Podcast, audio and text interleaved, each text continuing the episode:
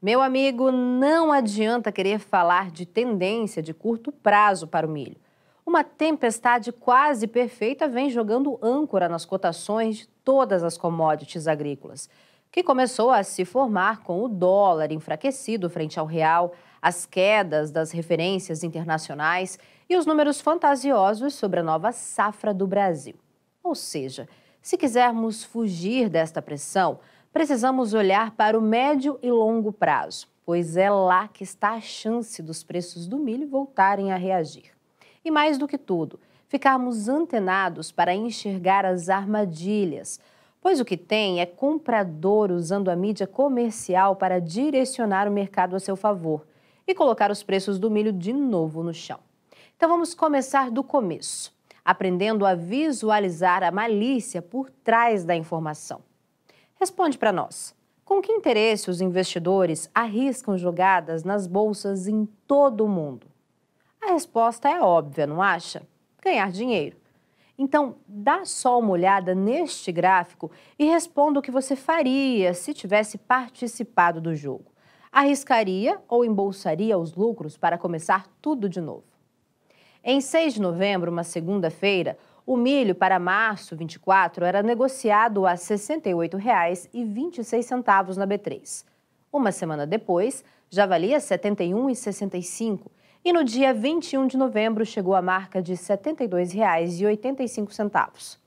Deu uma patinada no final do mês, mas a partir daí viveu uma arrancada e tanto. No dia 12 de dezembro, a saca para março já passava de 77 reais.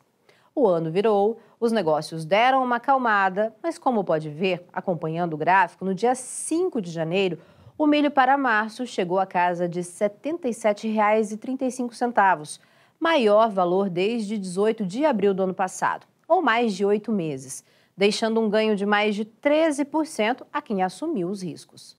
E a gente volta a te perguntar: o que você faria? Claro, não pensaria duas vezes e entraria para uma bela realização de lucros, jogando tudo para baixo para começar a comprar de novo. Além das jogadas técnicas, não podemos esquecer que B3 não é a Bolsa de Chicago, que negocia no mês o que o mundo levaria mais de um ano para produzir. Tem muito comprador pronto para tentar direcionar os negócios a seu favor. Até aí tudo bem, isso é um negócio e cada um usa as armas que tem para definir estratégias. Só que você não pode ficar de marionete neste jogo. Logo que os preços vieram para baixo, o que aconteceu? O que sempre acontece, meu amigo. Notícias tendenciosas sobre queda de demanda começaram a ser plantadas na mídia comercial para justificar as perdas e tentar a todo custo tirar o mercado do milho da tendência positiva que vinha desenhando e afundar de vez.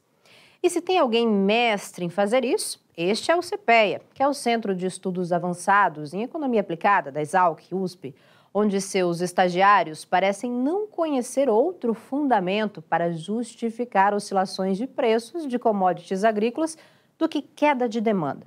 Só sabem falar isso. É impressionante de ver. Milho cepeia, menor demanda e avanço da colheita pressionam cotações. Pressionadas pelo avanço da colheita da safra verão e, sobretudo, pela menor demanda, as cotações do milho caíram nos últimos dias. Além disso, a desvalorização externa reduziu a paridade de exportação, reforçando as quedas dos preços domésticos. Segundo pesquisadores do CPEA, Compradores esperam que a entrada da safra de verão limite novas altas, enquanto muitos vendedores acreditam em recuperação nos próximos meses.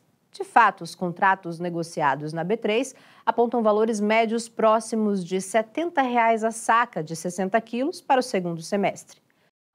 Vale lembrar que a produção brasileira deve ser menor na atual temporada, tendo em vista as adversidades climáticas enfrentadas durante a safra verão e a perspectiva de redução na área semeada em 2023-24.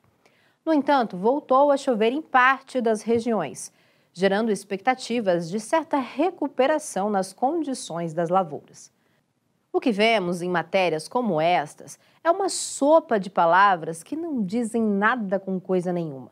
É o tipo de matéria feita com um único objetivo: confundir os mais inocentes, que desconhecem por completo o jogo da comunicação. Não existe queda de demanda, meu amigo. A realidade é completamente inversa. Estamos em pleno mês de janeiro com exportações chegando onde jamais chegaram antes. E este é o grande desespero dos consumidores e exportadores que usam essa ladainha de produção de verão para tentar tapar o sol com a peneira. Além de um crescimento galopante de consumo de milho dentro do Brasil, vemos as exportações rompendo recordes e carregando muito mais grão para fora do país do que se previa. Ainda ontem, tivemos confirmação de que as trades estão embarcando mais de 300 mil toneladas de milho ao exterior a cada dia útil, 8% mais que um ano atrás. Neste ritmo, as exportações podem carregar 6 milhões e 600 mil toneladas de milho para fora do Brasil neste mês de janeiro. E é por isso que ninguém mostra gráfico. É por isso que ninguém faz qualquer tipo de comparativo na mídia comercial por aí. Pois se mostrasse um gráfico como este que a Rural Business acabou de te mostrar, a farsa seria descoberta. Veja só isso. Quer ver esta análise de mercado na íntegra? Quer ver o amanhã do mercado do milho hoje? Assine agora um dos pacotes de informação da Rural Business, a partir de apenas R$ 19,90 por mês. Acesse ruralbusiness.com.br.